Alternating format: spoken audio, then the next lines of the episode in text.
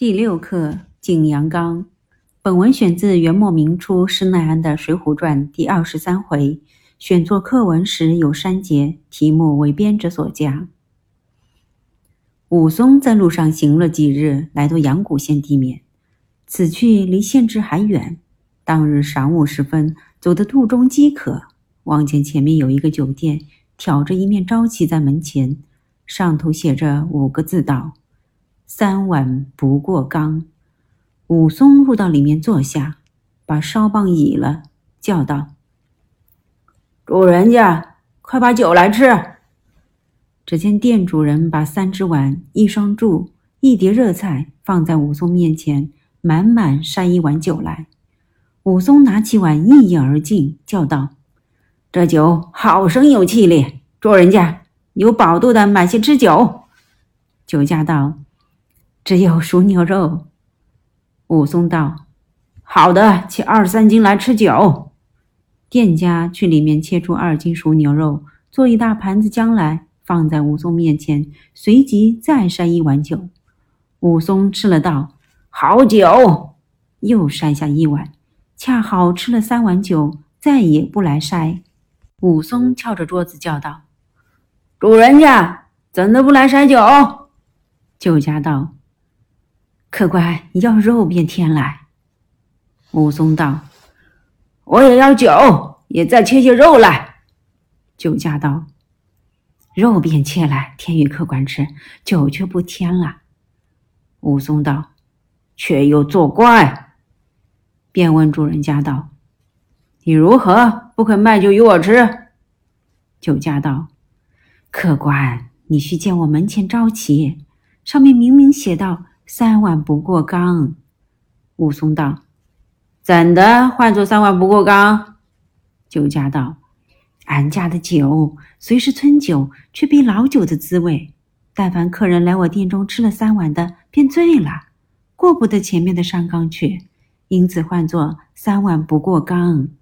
若是过往客人到此只吃三碗，更不再问。”武松笑道：“哼，原来嫩的。”我去吃了三碗，如何不醉？酒家道：“我这酒叫做透瓶香，又唤作出门倒。出入口时醇浓好吃，少客时便倒。”武松道：“休要胡说！莫爹不还你钱，再筛三碗来我吃。”酒家见武松全然不动，又筛三碗。武松吃道：“端的好酒，主人家。”我吃一碗，还你一碗钱，只顾筛来。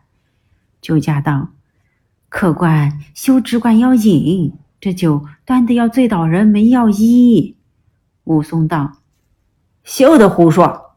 便是你使蒙汗药在里面，我也有鼻子。”店家被他发话不过，一连又筛了三碗。武松道：“肉便再把二斤来吃。”酒家又切了二斤熟牛肉。再筛了三碗酒，武松吃得口滑，只顾要吃，去身边取出些碎银子，叫道：“主人家，你起来看我银子，还你酒肉钱够吗？”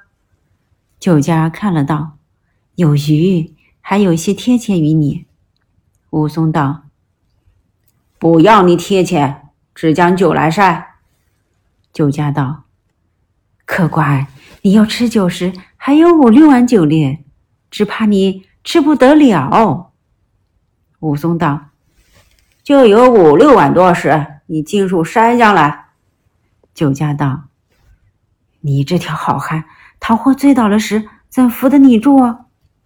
武松答道：“要你扶的不算好汉。”酒家再筛了六碗酒与武松吃了，抄了烧棒，立起身来道：“我。”却又不曾醉，走出门前来，笑道：“却不说三碗不过冈。”手提烧棒便走。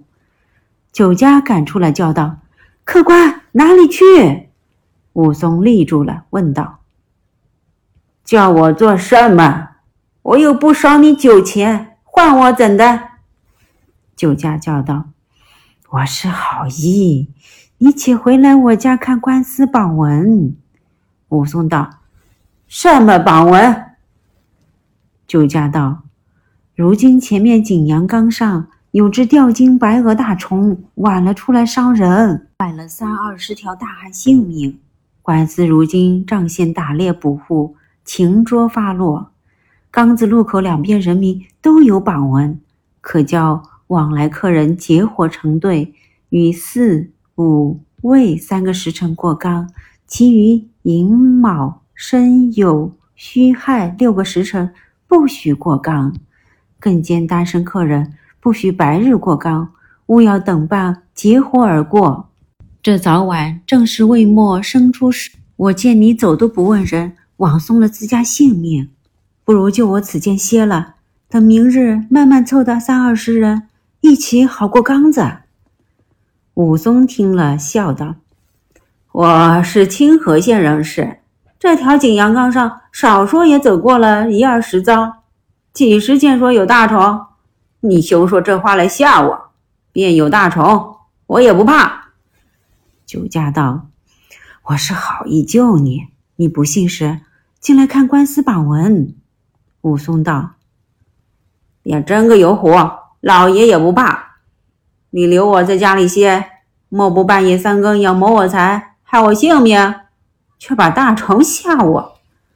酒家道：“你看嘛，我是一片好心，反作恶意，倒落得你嫩的说。你不信我时，请遵面自行。”那酒店里主人摇着头，自进店里去了。这武松提了烧棒，大着步自过景阳冈来。约行了四五里路，来到缸子下，见一大树，刮去了皮，一片白，上写两行字。武松也颇识几字，抬头看时，上面写道：“竟因景阳冈大虫伤人，但有过往客商，可于四五未三个时辰结伙成队过冈，请勿自误。”武松看了，笑道：“这是酒家诡诈，惊吓那等客人，便去那厮家里宿歇。我却怕什么？”横拖着烧棒便上缸子来，那时已有申牌时分。这轮红日艳艳的香棒下山，武松乘着酒兴，只管走上缸子来。走不到半里多路，见一个败落的山神庙。行到庙前，见这庙门上贴着一张硬性榜文。武松住了脚读时，上面写道：“阳谷县事。”为这景阳冈上新有一只大虫，近来伤害人命。现今瘴县各乡里镇病猎户人等打捕未获，如有过往客商人等，可于四五未三个时辰结伴过冈；其余时分及单身客人，百日不许过冈，恐被伤害性命不便，各宜知悉。武松读了印信榜文，方知端的有虎，欲待发布再回酒店里来，寻思道：“我回去时须吃他耻笑，不是好汉，难以转去。”存想了一回，说道：“怕什么？且只顾上去看怎的。”武松正走，看看酒涌上来，便把战利儿背在脊梁上，将烧棒挽在肋下，一步步上那缸子来。回头看着日色时，渐渐地坠下去了。此时正是十月间天气，日短夜长，容易得晚。武松自言自说道：“那得什么大虫？人自怕了，不敢上山。”武松走了一直，酒力发作，焦热起来，一只手提着烧棒，一只手把胸膛前摊开，踉踉跄跄，直奔过乱树林来。见一块光塌塌大青石，把那烧棒倚在一边，放翻身体，却待要睡。只见发起一阵狂风来。那一阵风过处，只听得乱树背后“噗”的一声响，跳出一只吊睛白额大虫来。武松见了，叫声：“哎呀！”从青石上翻江下来，便拿那条烧棒在手里，闪在青石边。那个大虫又饥又渴，把两只爪在地下略按一按，合身往上一扑，从半空里窜将下来，武松被那一惊，就都做冷汗出了。说时迟，那时快，武松见大虫扑来，只一闪，闪在大虫背后。那大虫背后看人最难，便把前爪搭在地下，把腰胯一掀，掀将起来。武松只一躲，躲在一边。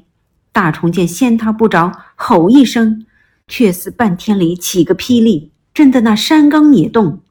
把这铁棒也似虎尾倒竖起来，只一剪。武松却又闪在一边。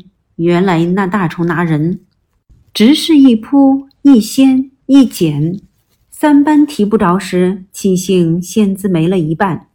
那大虫又捡不着，再吼了一声，一兜都将回来。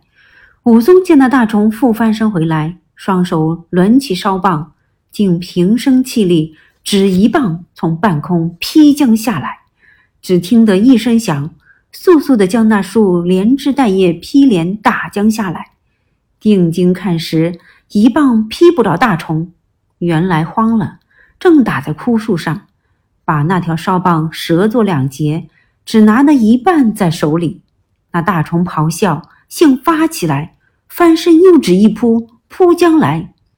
武松又只一跳，却退了十步远，那大虫却好把两只前爪搭在武松面前。武松将半截棒丢在一边，两只手就是把大虫顶花皮揪住，一按按将下来。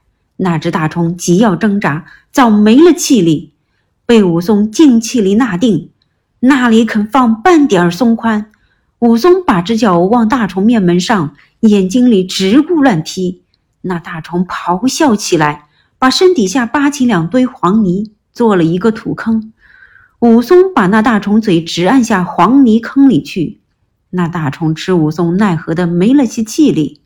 武松把左手紧紧的揪住顶花皮，偷出右手来，提起铁锤般大小拳头，尽平生之力直顾打，打得五七十拳。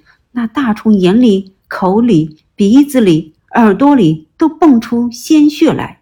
那武松竟平息神威，仗胸中无意，半息儿。把大虫打作一堆，却似躺着一个锦布袋。武松放了手，来松树边寻那打蛇的棒橛，拿在手里，只怕大虫不死，把棒橛又打了一回，那大虫气都没了。